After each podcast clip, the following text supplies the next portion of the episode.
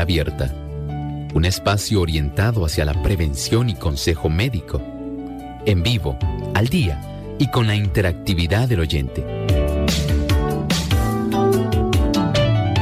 Clínica Abierta, poniendo al doctor a su alcance para un diálogo claro y honesto, porque nos importa su bienestar y salud.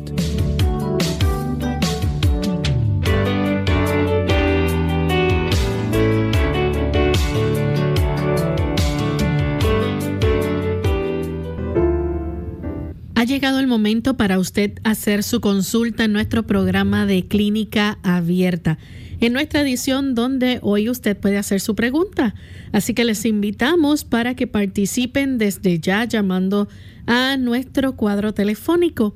En Puerto Rico localmente es el 787 303 0101. Si usted se encuentra en los Estados Unidos, puede comunicarse a través del 1866-920-9765.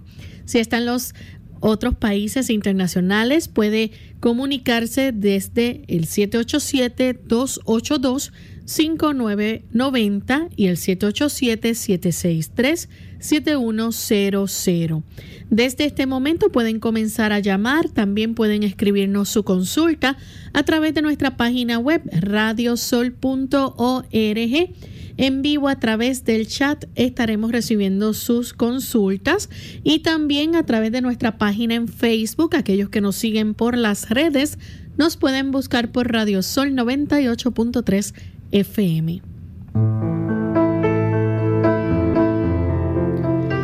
Y nos sentimos contentos en esta hora de poder compartir con ustedes amigos en esta edición de Clínica Abierta, porque nos importa su bienestar y salud. Queremos que puedan participar de nuestro programa en el día de hoy haciendo sus consultas. Así que desde este momento pueden comenzar a comunicarse a nuestro programa llamando o escribiéndonos para que el doctor Elmo Rodríguez pueda brindarles un buen consejo. Así que hoy esperamos esas consultas de ustedes, no importa de qué temas sean. Siéntase libre en preguntar porque esta es la oportunidad. Queremos también enviar saludos cordiales a los amigos que nos escuchan en Apopka, Florida, a través de Radio Redención y Radio Esperanza 1280 AM en diferido. Así que para nuestros amigos allá, un gran saludo. También queremos dar una cordial bienvenida a nuestro buen amigo el doctor Elmo Rodríguez. ¿Cómo está en el día de hoy, doctor? Saludos Lorraine, muchas gracias, muy feliz nuevamente de estar con nuestros amigos en esta edición de Clínica Abierta. Todos ustedes muy bienvenidos y esperamos que estos 60 minutos puedan ser de mucha interactividad. Así mismo. Bien, y antes de comenzar a recibir las llamadas de nuestros amigos, vamos entonces al siguiente segmento. Además de cuidar tu salud física, cuidamos tu salud mental. Este es el pensamiento saludable en clínica abierta.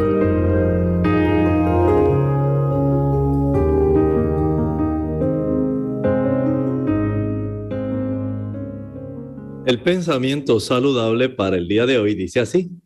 El mundo material está bajo el control de Dios Toda la naturaleza obedece las leyes que la gobiernan. Todo habla y actúa de acuerdo con la voluntad del Creador.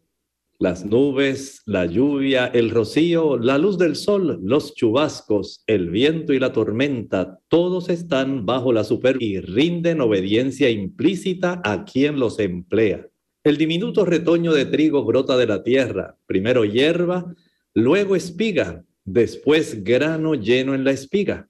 El Señor utiliza a estos siervos obedientes para hacer su voluntad. Usted y yo, querido amigo, y todo lo que nos rodea, estamos al servicio de Dios. El Señor está al tanto de sus criaturas. Él sabe que todos nosotros necesitamos la intervención continua de Él, de su poder, para poder sustentarnos, poder ayudarnos. Y gracias a, su intervención nosotros tenemos la oportunidad de tener el sustento necesario cada día. Comprendamos pues que, al igual que la naturaleza, que se comporta como un siervo obediente, nosotros también debemos, como siervos obedientes de nuestro Dios, rendirle culto y darle nuestro amor. En este ecosistema tan asombroso que Dios nos ha dado, que Él controla, que Él dirige, que Él supervisa, usted y yo estamos en el medio de Él porque todo fue el escenario preparado por Él para nuestro beneficio. Que el Señor nos permita tener en nuestro corazón esa retribución de amor y obediencia hacia nuestro Creador. Bien, gracias al doctor por compartir con nosotros ese pensamiento de este día. Y estamos listos para comenzar a recibir las consultas de nuestros amigos oyentes.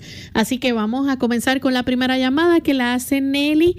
Ella se comunica desde la República Dominicana. Adelante Nelly con la consulta. Familia en Cristo, que el Señor me lo bendiga, mucha bendición de lo alto para que ustedes siempre sigan orientándonos y ayudándonos, porque yo puedo dar testimonio de que a mí me han ayudado bastante, doctor. Ya el doctor sabe quién soy yo, porque como me expresé familia en Cristo, porque así lo considero a ustedes.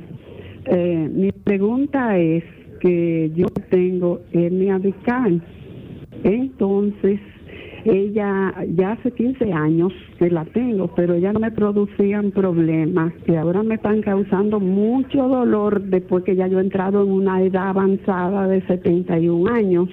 Ahí es que he notado que me molesta demasiado la parte baja, me agarra desde el fémur hasta el tobillo. Bueno, es fuerte el dolor que siento, pero la cosa es que yo quiero saber si a esta edad, 71 años, sería recomendable hacerme esa cirugía. Pues gracias y que sigan bendecidos en Cristo que lo fortalece. Muchas gracias, señora Nelly. Agradecemos al Señor porque muchas personas se dan cuenta de cómo el Señor les bendice, les beneficia. Y desde este punto de vista, podemos comprender que si ha habido una, eh, digamos, sugerencia por parte del médico para que usted pueda hacerse esta cirugía, recuerde que el médico que se le está recomendando, él ha podido evaluar toda la situación. Él puede tener el beneficio de saber si además de tener el, digamos, la información que obtuvo del interrogatorio, del examen físico, de los estudios de laboratorio y de imágenes que ha hecho, si él le recomienda esto, aún a pesar de la edad que usted nos dijo, es muy probable entonces que usted sí deba someterse. Pero recuerde, siempre presente todo esto delante del Señor porque el Señor siempre abre el camino cuando las cosas van en la dirección correcta. Tenemos entonces en esta hora a Gladys, ella nos llama de la República Dominicana. Gladys, escuchamos la pregunta, bienvenida. Muy gracias, eh, que el Señor me lo bendiga, doctor. En días pasados usted dijo que la aupercia cerrada era para personas que tenían Alzheimer. Entonces yo pregunto, ¿y las personas bipolares o las personas que no tienen Alzheimer, lo pueden consumir ese, esa planta? Muchas gracias. Muchas gracias. Mire, no es que no la puedan consumir, es que las personas, por ejemplo, que tienen otras condiciones, hay otros tipos de trastornos en la química cerebral que no son iguales a los del Alzheimer. Hay otros tipos de neuroquímicos como la serotonina, eh, además de la acetilcolina que mencionamos que es la del Alzheimer, la serotonina, la dopamina, la melatonina y hay otros diferentes tipos de péptidos que están dentro de nuestro cerebro e incluso tenemos la norepinefrina, la epinefrina que también reaccionan y estimulan el cerebro. Saber qué es lo que está ocurriendo, cuánto desbalance hay en el cerebro, es algo especial. En el caso de los pacientes que tienen Alzheimer, el mantener esa, ese neuroquímico, la acetilcolina, funcionando, les resulta muy útil. Pero recuerden, no todas las condiciones cerebrales dependen de los mismos neuroquímicos cerebrales. Por eso, además de esas eh, sustancias que son neurotransmisoras, a veces hay deficiencia de los omega 3. Esto es algo que a veces las personas pasan por alto. En ocasiones hay deficiencias de antioxidantes, como por ejemplo la vitamina E. También pudiera haber deficiencias de vitamina D, que es muy importante para ayudar en nuestro sistema nervioso central y por supuesto, en ocasiones hay insuficiente cantidad de lecitinas, esfingomielinas. En otras situaciones se necesita una mayor cantidad de calcio, de magnesio, de potasio. Y algunas personas por el estilo de vida que llevan y por los alimentos que ingieren, pueden producir trastornos en el equilibrio de esas sustancias. Por lo tanto, asegúrese de que su estilo de vida, incluyendo su alimentación, sea una que puede propulsar el que usted pueda desarrollar una mejor química cerebral para evitar tantos trastornos que eh, la humanidad exhibe actualmente. Vamos en este momento a nuestra primera pausa y cuando regresemos continuaremos compartiendo con ustedes más de sus consultas.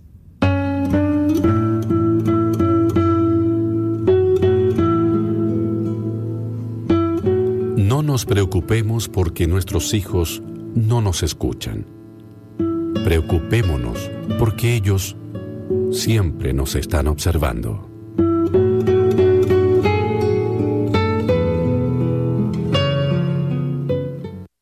Caminar a diario puede ayudarle a perder peso y a mejorar su capacidad cardiovascular. Ah, no me diga que no tiene tiempo para hacer deporte. Hmm, deje ya de buscar excusas para ponerse en forma. La respuesta la tiene a sus pies. Claro, literalmente. Andar es un ejercicio sano, sencillo, al alcance de todos y que le puede ayudar a liberarse de los kilos de más. ¿Y sabe qué? El único requisito para caminar es calzar un buen par de zapatos y usar siempre calcetines para evitar rosaduras o ampollas. Para obtener los beneficios cardiovasculares que proporciona caminar, no basta con ir de shopping o deambular tranquilamente. Es importante que ande a un ritmo alto y constante durante 20 minutos, como mínimo. Se considera que el ritmo de una persona sana debe ser de unos 5 kilómetros por hora, lo que equivale a unos 12 minutos por kilómetro. Y para quemar grasa es imprescindible realizar esos 20 minutos seguidos. No sirve si se da dos paseos de 10 minutos cada uno. No. No, no, no. El organismo no empieza a fundir las reservas de grasa hasta pasado ese tiempo. Ah. Camine a diario porque mejorará su capacidad cardiovascular, tonificará los músculos y estimulará el metabolismo basal, lo que le ayudará a perder peso casi sin darse cuenta. Mm, Y recuerde que la práctica de ejercicio moderado y regular es más eficaz para perder kilos que el deporte intensivo, pero ocasional, como un juego de fútbol. Sabe, si nunca ha hecho ejercicio y está totalmente fuera de forma, pues comience dando un paseo vigoroso tres veces por semana. A medida que se encuentre mejor, aumente la frecuencia hasta hacer una buena caminata diaria.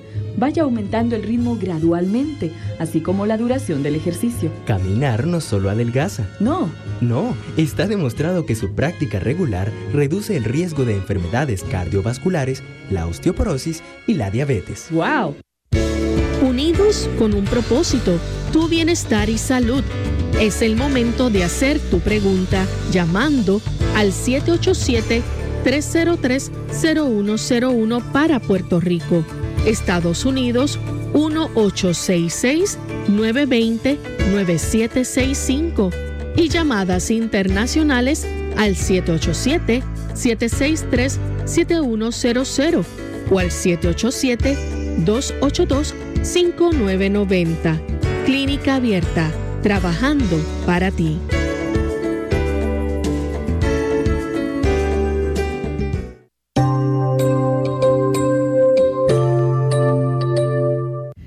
Estamos de vuelta en Clínica Abierta, amigos. Continuamos contestando sus consultas. Recuerden que pueden seguir llamando o escribiéndonos a través de nuestras redes sociales en Facebook, también a través de nuestra página web radiosol.org y a través de nuestro cuadro telefónico cuando mencionamos las líneas al inicio de nuestro programa. Tenemos en la siguiente llamada a Margarita. Ella se comunica desde San Juan, Puerto Rico. Adelante, Margarita. Saludos para todos en el programa. Le tengo al doctor una pregunta de una segunda persona y quiere saber en relación a la clorofila, cómo se utiliza y cuáles son sus beneficios. Gracias. Muchas gracias. Mire, la clorofila en realidad se puede conceptuar como si fuera directamente, digamos, la sangre que contienen las plantas. Pero la clorofila que comercialmente se utiliza tiene varios usos. Por un lado, es una buena fuente de vitamina K. Además de eso, tiene una serie de sustancias antioxidantes que están contenidos en ese líquido, que es excepcionalmente útil y que tiene en cierta forma una semejanza parecida a la estructura de nuestra hemoglobina es parecida, excepto el mineral, el elemento que contiene en el centro de la molécula. En nuestra hemoglobina es hierro. Sin embargo, nosotros podemos entender que muchas personas lo utilizan porque tiene el beneficio de ayudar en los procesos depurativos, desintoxicantes y también ayuda a las personas eh, como si fuera un tipo de forma de facilitar el que se pueda disponer en nuestro cuerpo de aquellas sustancias o elementos que pudieran producir, digamos, fermentaciones y malos olores. Y algunas personas tienen esta idea de que es un desodorante interno para el organismo. Pero esencialmente, fuera de eso, de los beneficios de la estructura que tiene parecida a nuestra hemoglobina, de la oportunidad de brindarnos vitamina K y de neutralizar algunos productos que pudieran producir olores en nuestro cuerpo bastante intensos, no podemos decir que tiene que ser o debe ser un producto que uno tiene que utilizar frecuentemente. Bien, nuestra próxima consulta la hace en esta ocasión Alejandro desde los Estados Unidos. Adelante, Alejandro. Muy, muy buenas y gracias por la oportunidad. Eh, quiero, antes de la pregunta, agradecerle a, Dios y al doctor y, al equipo porque yo estaba muy bien mal de la hemorroide y tomé el consejo de hacer tomar el, el asiento de agua tibia. Eso me mejoró bastante. La pregunta, gracias. La pregunta es mi hija tiene, mayor, tiene su primer embarazo, tiene 14 semanas, pero le da muchas náuseas. ¿Qué puede tomar que no le haga efecto al bebé? Muchas gracias y Dios le bendiga a todos. Gracias. Mire, tradicionalmente, cuando está en esta situación de hiperemesis gravídica del embarazo, lo más común que las personas utilizan es preparar una sola taza de té de la raíz del jengibre. Una vez prepara esa taza de té, la va a tomar por cucharaditas, lentamente. Se toma una cucharadita ahora, deja que transcurran dos, tres minutitos, vuelve y se toma otra cucharadita. O sea que una sola taza básicamente le puede durar el día entero. Y de esta manera muchas damas han visto el beneficio que tiene este té para calmar este tipo de trastornos digestivos durante el embarazo. Nuestra siguiente consulta la hace en esta ocasión Ginette que llama desde Humacao, perdón, Maricao. Adelante, Ginette. Sí, gracias. Gracias por su atención. Mi nombre es Ginette de Maricao. Sí, adelante. Bendiciones, sí, bendiciones para todos.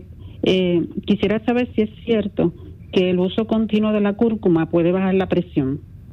Gracias. Bueno, tal como ocurre con los fármacos, las personas ven el beneficio de un producto y piensan que porque el producto es bueno, lo puede usar indefinidamente y básicamente para todo. Sí tiene un efecto que es hipotensor, no es un efecto que sea fuerte, pero sí tiene un efecto hipotensor igual que tiene un efecto levemente reductor de la cifra de la glucosa, además de su beneficio de ayudar en la reducción de los procesos inflamatorios, sí tiene esos otros dos beneficios que mencioné anteriormente. No es que sea un hipotensor que pueda efectuar que usted se caiga, se desmaye de la potencia que tiene, pero sí es un hipotensor leve, pero no puedo decir que exclusivamente sea un tratamiento para la hipertensión arterial. Bien, nuestra siguiente consulta la hace Leonidas de la República Dominicana. Adelante, Leonidas. Buenos días, doctor. Eh, quiero, necesito ayuda. Yo sufro de unos mareos he ido a médico, me creí que era anemia, pero el hematócrito salió en 39 y hemoglobina en 12. Antes tomaba balnesio de 24 miligramos. Ahora fui a San Francisco de Macorís al médico neuro, neuro de la cabeza Neurólogo. Y me indicó estuferón forte, boloriana, inotropil.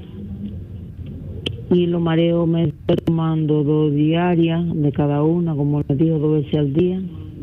Pero sigo con los mareos, me siento cansada, sin fuerza, no duermo bien. Estoy bastante incómoda, la escucho por los radios, bendiciones. Gracias.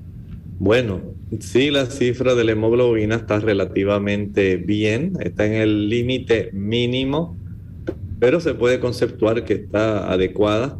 Sí puede usted verificar otros parámetros que pueden ser de mucha ayuda. Piense, por ejemplo, en la cifra de glucosa. Hay que saber cómo usted está, digamos, manejando sus niveles de glucosa en ayuno y cómo la maneja durante una o dos horas después de comer. Sería útil saber la cantidad de triglicéridos y de colesterol que usted tiene en sangre. Cuando la sangre se torna muy espesa porque eh, la glucosa está alta, los triglicéridos están elevados, el colesterol está elevado, la persona también puede sentirse mal y sentirse mareada y débil. La cifra de la presión arterial también debe ser eh, diligentemente eh, escrita, tomada y registrada para saber cómo está fluctuando. Algunas personas que tienen eh, reducciones de su presión arterial, puede ocurrir esto. En otros casos puede ocurrir también cuando la frecuencia del corazón es muy lenta. Si esta frecuencia baja digamos, inferior a 60 latidos por minuto, las personas también pueden sentirse mal. Hay trastornos del metabolismo de la glándula tiroides que pueden también facilitar el cuadro que usted nos está presentando. Algunos trastornos de electrolitos, especialmente del sodio y el potasio también pueden generar trastornos como los que usted está hablando, ese tipo de cuadro clínico. Por lo tanto, no se contente con haber sido vista y saber que su hemoglobina está bien. Vaya a otro médico, eh, permita que él le haga estudios y exámenes que sean mucho más completos, de tal manera que se pueda indagar qué está ocurriendo en la realidad con usted y poder ayudarla cuanto antes. Tenemos entonces en línea telefónica a Teodosia desde Aguada. Adelante, Teodosia. Yo quisiera que el doctor me recetara algo, porque ya hace ya como cinco o seis meses que tengo una escupeera, escupe, escupe, escupe, y no saliva, es como flema, y eso me tiene mal, si me levanto a la una, a las tres de la mañana, que abro los ojos, empiezo a, a escupir, a escupir, a escupir, y estoy horas escupiendo. Me bebo un vaso de jugo, de agua, de lo que sea, como el mismo problema. a Muchas gracias. Vamos a ayudarla. Bueno, si esto se debe a que hay secreciones bajando de la región de nuestro sistema respiratorio superior y esas flemas bajan, se acumulan en la zona de la garganta y le hacen escupir, entonces tenemos que ver cuál es esta razón. Por ejemplo, las personas que consumen leche, mantequilla, queso, yogur. Estas personas tienen una mayor producción de mucosidad y esto pudiera ser la causa. Dejar la leche, mantequilla, queso y yogur en su caso pudiera ser beneficioso. También hay personas que producen una mayor cantidad de flema, escuche bien, mientras mayor es la cantidad de guineo que comen, banano, cambur, plátano, esto puede facilitar también una mayor cantidad de flemas en esa área de la garganta. Otras personas también pueden tener algunos tipos de problemas, digamos, si tienen reflujo. El reflujo también puede colaborar con cierta cantidad de sustancias que provienen directamente del estómago, llegan al área de la orofaringe y la persona al sentir la irritación y la molestia tiende a escupir también. Vea si alguno de estos eh, motivos es el que está facilitando que usted pueda estar desarrollando este problema. Recuerde que hay productos como por ejemplo, escuche con atención, el agua de Jamaica. El agua de Jamaica, esto es una flor que se utiliza para preparar un tipo de bebida muy sabrosa muy refrescante, pero tiene un beneficio grande para usted, es astringente. Esto quiere decir que ayuda para que pueda ocurrir el que las mucosas comiencen a secar un poco la cantidad de mucosidad que produce. Este producto lo puede comprar en tiendas de productos naturales. Se prepara, eh, hay una cantidad de cucharadas que usted administra para un litro de agua hervida se deja reposar esta flor y después ya una vez el agua está bien roja, un rojo bien agradable a la vista, ya usted sabe que está lista esta bebida astringente. Y de esta bebida usted puede tomar dos, tres tazas al día. Le puede ayudar. Al igual que si usted quiere utilizarla para hacer buches, enjuagues, también lo puede hacer para que usted sienta cómo la boca se le reduce la cantidad de saliva que se produce. Vamos a nuestra segunda y última pausa y cuando regresemos continuaremos contestando más de sus consultas.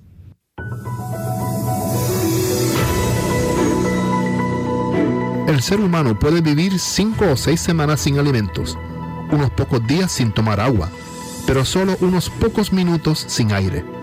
El aire fresco tiene una influencia vigorizante tanto en el cuerpo como en la mente. El cuerpo obtiene mayor beneficio del ejercicio al aire libre que del ejercicio dentro de la casa. El aire puro y fresco beneficia al cuerpo y a la mente de las siguientes maneras. Hace que la sangre circule en forma saludable, refresca el cuerpo, le ayuda a mantenerse fuerte y saludable, calma los nervios, da a la mente tranquilidad y serenidad, estimula el apetito y ayuda a que los alimentos sean digeridos cabalmente e induce a un sueño dulce y profundo. Cada día que pasa, al oír, leer o ver las noticias, o al observar a nuestro alrededor nos preguntamos, ¿por qué sufren los inocentes? ¿Por qué tenía que morir fulano o sutano? Son preguntas que todos nos hemos formulado y que gracias a Dios su palabra tiene la respuesta. Aunque suceden muchas desgracias cada día, podemos estar seguros que nuestro Creador y Redentor dirige los destinos de nuestro mundo y que muy pronto esta terrible pesadilla pasará. Busquemos hoy en las Sagradas Escrituras las respuestas a nuestras interrogantes. Estudie la Biblia hoy. Un mensaje de esta tu emisora amiga.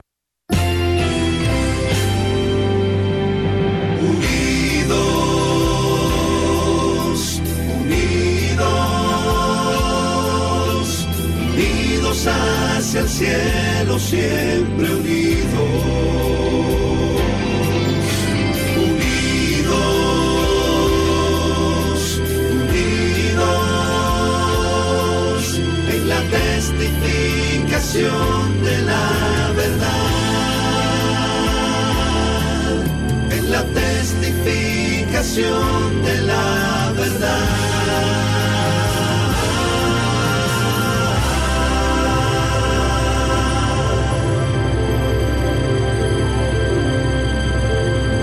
Clínica Abierta. Bien, estamos de regreso en Clínica Abierta y continuamos recibiendo sus consultas. En esta ocasión tenemos a Milagros. Ella nos llama de San Juan, Puerto Rico. Adelante, Milagros. Margarita, adelante, Margarita. Margarita, tú. Ah, buenos días. Mire, eh, estoy llamando para que mi hermana tiene una condición de cáncer y ella está recibiendo quimioterapia. Y últimamente, pues la hemoglobina le está bajando mucho yo quería saber qué producto natural ella puede tomar para mejorar esta condición. Muchas gracias. Miren, las personas que tienen esta situación, es conveniente que puedan eh, mezclar en la licuadora una y media taza de agua. A esto le puede añadir una remolacha grande, una zanahoria grande, añádale unas 15 hojas de espinacas que sean grandes, y si lo que consigue son de las hojas pequeñas, tiene que agarrar un puñado. Y esto lo va a añadir, a esto le va a añadir el jugo de un limón. Proceda a licuar y a colar. De este producto usted va a obtener aproximadamente unas dos tazas. Media taza al finalizar cada comida. Media taza después del desayuno media taza después del almuerzo, media taza después de la cena y va a tener media taza adicional para utilizarla en el desayuno del día siguiente. Vuelve y prepara otra vez la misma cantidad de este líquido, de este jugo, y así usted va a continuar hasta que pueda elevar la cifra de su hemoglobina. Recuerde que los productos que está utilizando eh, de quimioterapia afectan la producción de los glóbulos rojos y la hemoglobina porque se afecta la médula ósea. Por lo menos con este producto de jugo podemos ayudar para que se conserve en un nivel que sea bastante adecuado, eh, pero tenga en mente que por un lado estamos tratando de ayudar, pero por otro lado pues tenemos aun cuando se está beneficiando del efecto de la quimioterapia, parte del efecto adverso es desarrollar el problema de anemia. La siguiente consulta la recibimos de González, que llama de San Juan, Puerto Rico. Adelante, González. Buen día y gracias. Buen día. Una persona puede vivir 100 años o más, pero es cierto que su cuerpo no puede, eh, es, completamente nuevo, creo que son 10 o 12 años, ha sido reemplazado totalmente, cada 10 o 12 años tiene un cuerpo nuevo en todas sus su, huesos, sus células, todo. Ya que eso es cierto, eh, el, el cuerpo en sí es lo que no puede eh, durar más de 12 años. Entonces, ¿a qué se debe que se arrugue si es nuevo cada 12 años? ¿A qué se debe? y se arruga. Y escuché algo de una mecha o de la ciencia. Yo sé, desde el punto de vista bíblico, yo, yo sé por qué, pero científicamente que han descubierto. Gracias.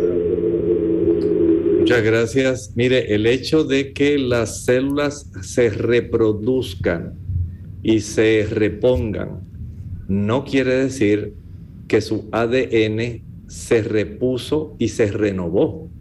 Lamentablemente, los procesos donde se bombardea el ADN con tanta cantidad de sustancias que facilitan la oxidación, como ocurre con los radicales libres, esto va produciendo a largo plazo el que se activen ciertas eh, áreas del ADN que van a afectar la expresión o no de los genes de nuestro cuerpo y que eventualmente hacen que ese ADN continúe envejeciéndose aunque las células se sigan multiplicando y sean nuevas.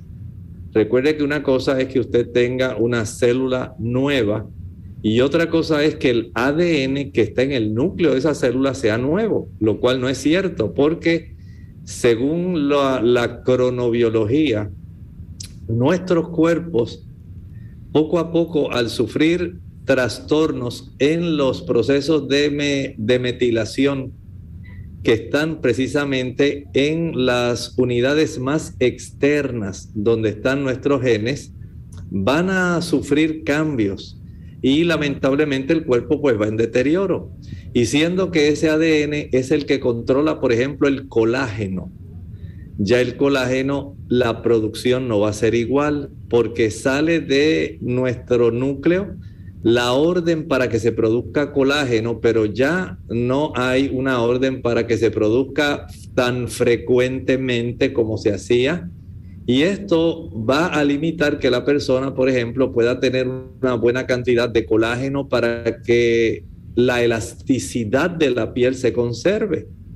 Y desde ese ángulo podemos entender que aun cuando las células se renueven, el ADN sigue transmitiendo en esas células nuevas los daños que ya había sufrido la célula progenitora.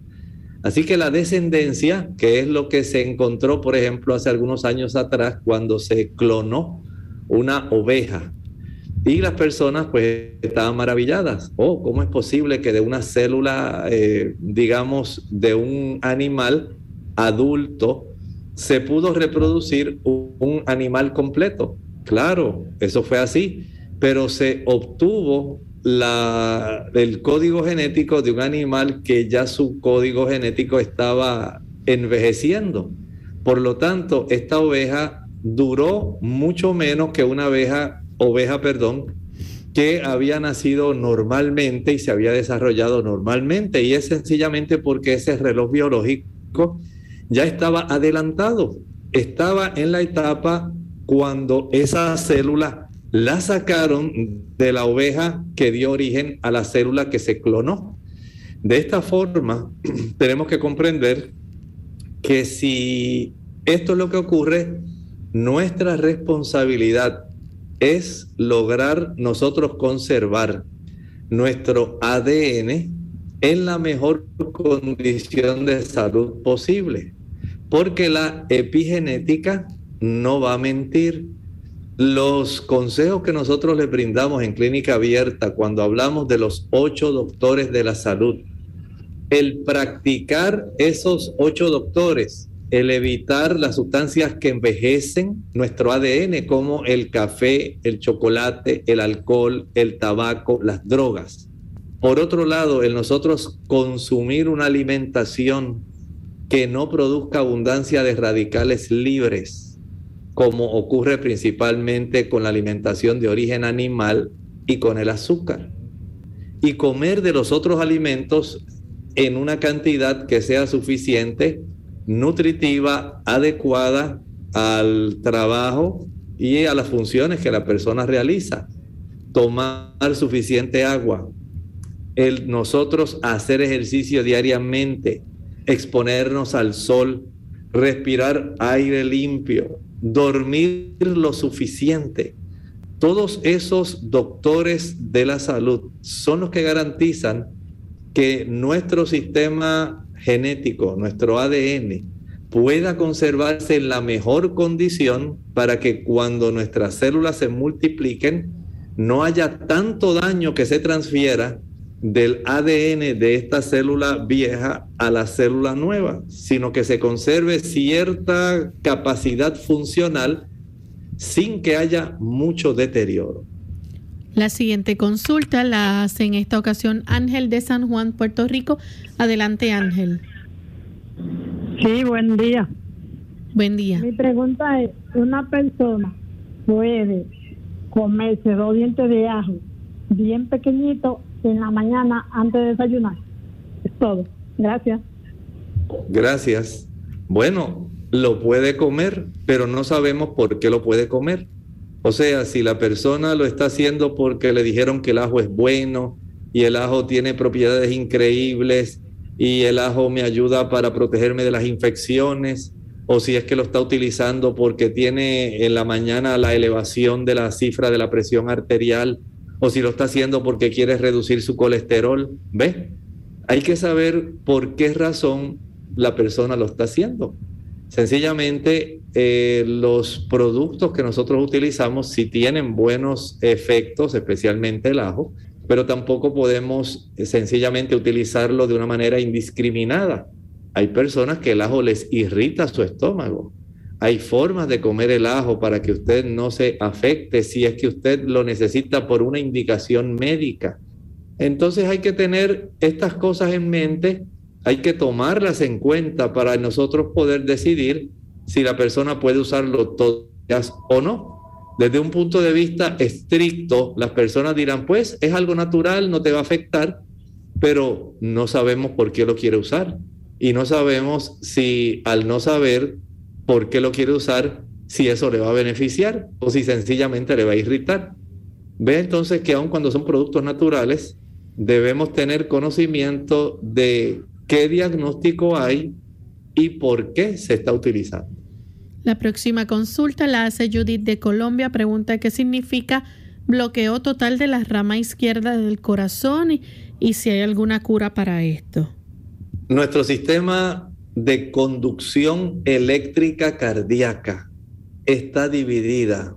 Tiene una rama derecha y una rama izquierda. Estas son importantísimas porque el estímulo eléctrico es lo que va a ser una oportunidad para que el músculo del corazón, especialmente tanto en las aurículas como en los ventrículos, pueda contraerse y relajarse de una manera sincrónica de una manera que sea eficiente, adecuada, en un ritmo adecuado. No puede ser muy rápido porque puede causar problemas de coagulación, de trastorno de formación de coágulos, como por ejemplo en los casos de fibrilación, pero tampoco puede ser como en los casos donde hay bradicardia, que entonces está tan lenta la función de contracción cardíaca que la persona puede desmayarse porque no tiene suficiente sangre subiendo a su cerebro.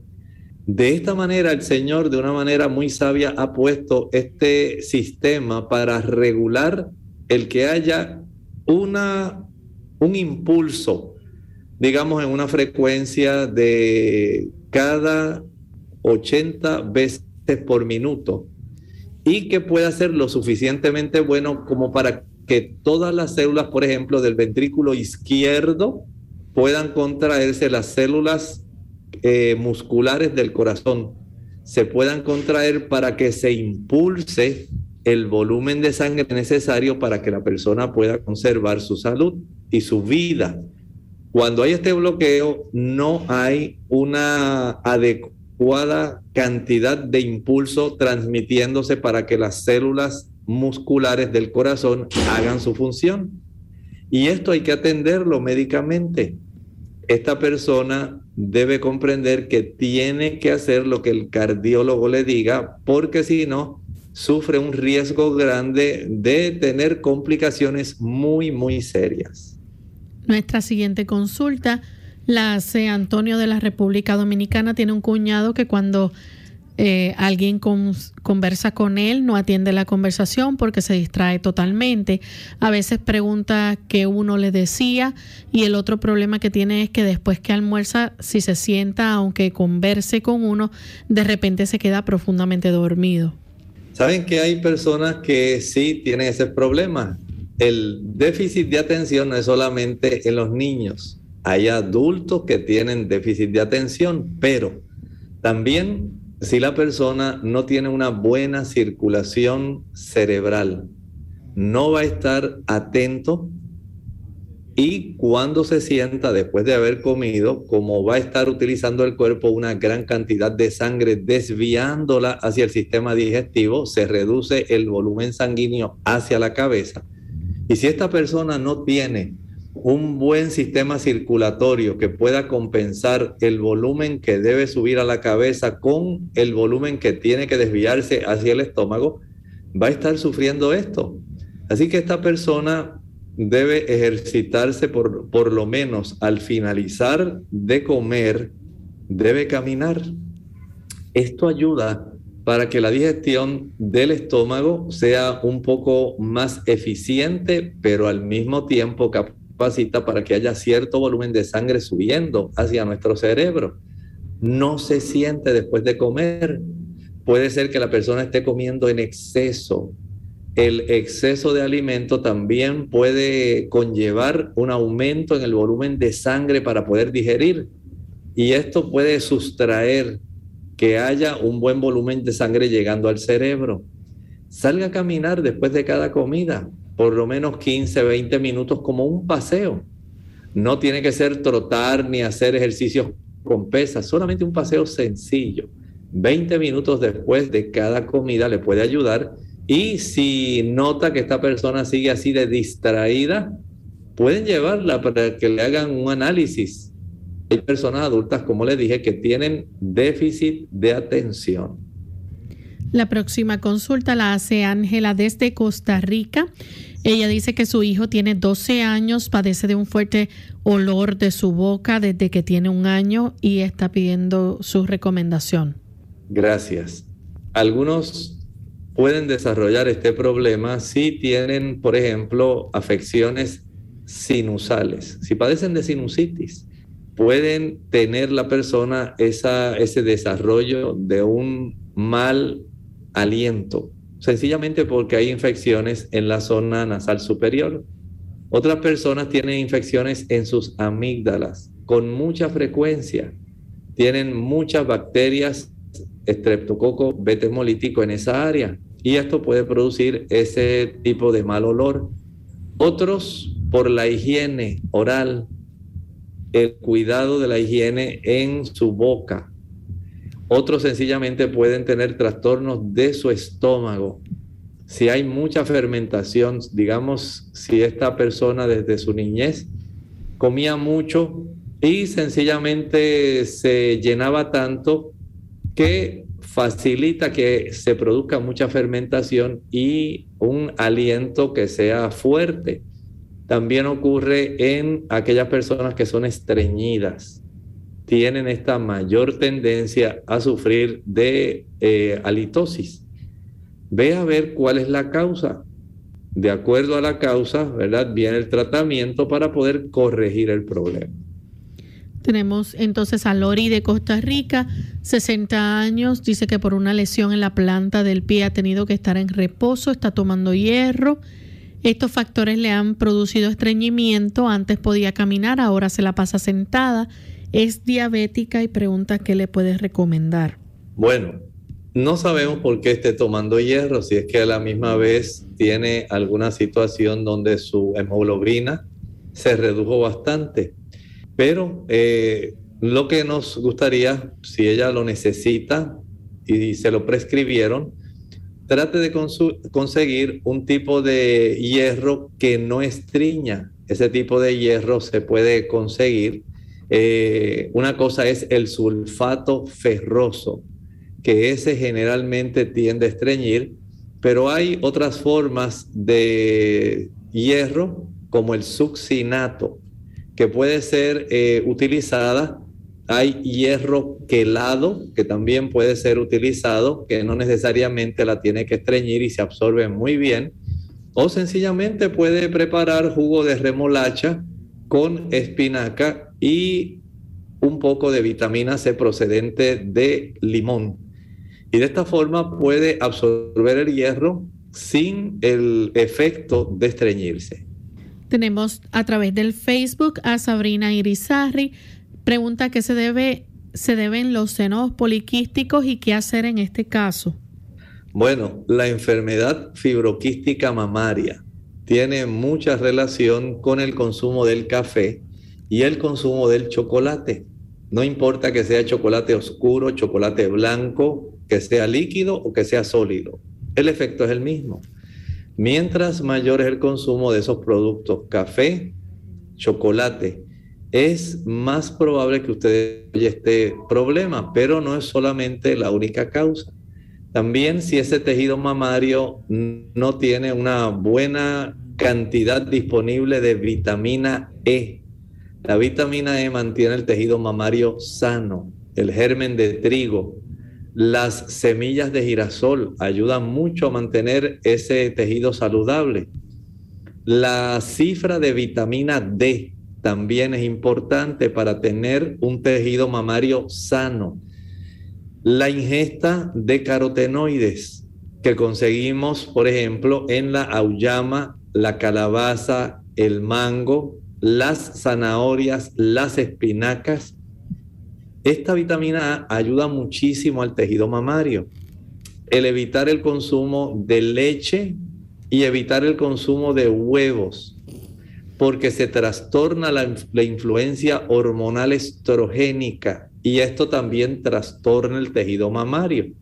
Noten que hay una multiplicidad de factores. Indague a ver cuál de ellos es el que probablemente le está facilitando y corrija el problema. Tenemos entonces a Ana de los Santos. Se ha animado a consumir la cúrcuma por su beneficio antiinflamatorio. Pregunta cómo debo prepararla y la cantidad. Tengo 51 años, mi peso es 200 libras.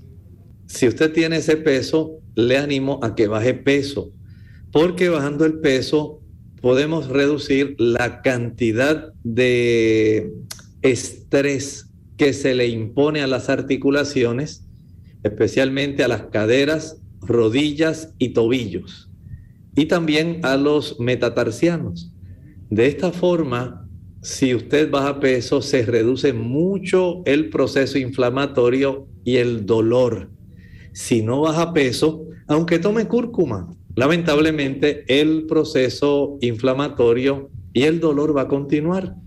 Haga esos ajustes, trate de evitar una ingesta calórica que sea demasiada y gaste las calorías que ya usted tiene almacenadas, por lo menos de acuerdo a su estatura, comience usted a buscar esas tablas para detectar cuál es el índice de masa corporal adecuada para usted y trate de alcanzarlo. Vaya reduciendo si es posible unas, podemos decir, una libra o libra y media por semana esto lo va a hacer de una manera saludable, no trate de hacerlo de una sola vez. La cúrcuma entonces se utiliza de acuerdo a la cantidad de inflamación que tiene la persona o si es por otro motivo que no es sencillamente por los dolores articulares. De esta forma entonces la curcumina, que es el ingrediente activo en la cúrcuma, es la que más va a ayudar pero hay que saber cuán extenso es el dolor, cuáles son las articulaciones involucradas, si es solamente un problema articular o si hay tejido blando involucrado que pudiera beneficiarse de la aplicación de hidroterapia alterna, fría y caliente. Vea que es un proceso que requiere el tener mucha información. Trate de bajar peso primero y estoy seguro que tomando su curcumina, tal vez si lo hace en una forma de té, como muchas personas la utilizan, una taza, dos tazas al día, pudiera ser útil, pero la razón básica hay que atacarla. Agradecemos al doctor por su orientación, a ustedes amigos por haber estado en sintonía de nuestro programa de Clínica Abierta. Ya hemos llegado al final de esta edición pero les invitamos a que mañana nuevamente nos acompañen en otra edición más de preguntas donde usted puede hacer su consulta. Así que nos despedimos con este pensamiento final. El pensamiento bíblico está en el libro de Apocalipsis capítulo 3 versículo 7. Escribe al ángel de la iglesia en Filadelfia. Filadelfia quiere decir amor fraternal. Y este periodo de la iglesia corresponde de 1750 a 1844. Es el periodo donde nuevamente comienza a renacer el interés porque las personas conozcan nuevamente el proceso de la salvación, la gracia divina, y resurge un gran interés religioso y un interés en la diseminación del Evangelio de este periodo estaremos hablando durante estos días aquí en Clínica Abierta. Bien, de esta manera nosotros nos despedimos y será entonces hasta el siguiente programa.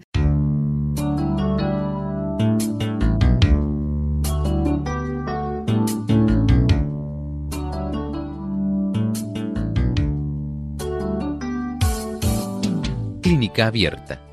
No es nuestra intención sustituir el diagnóstico médico.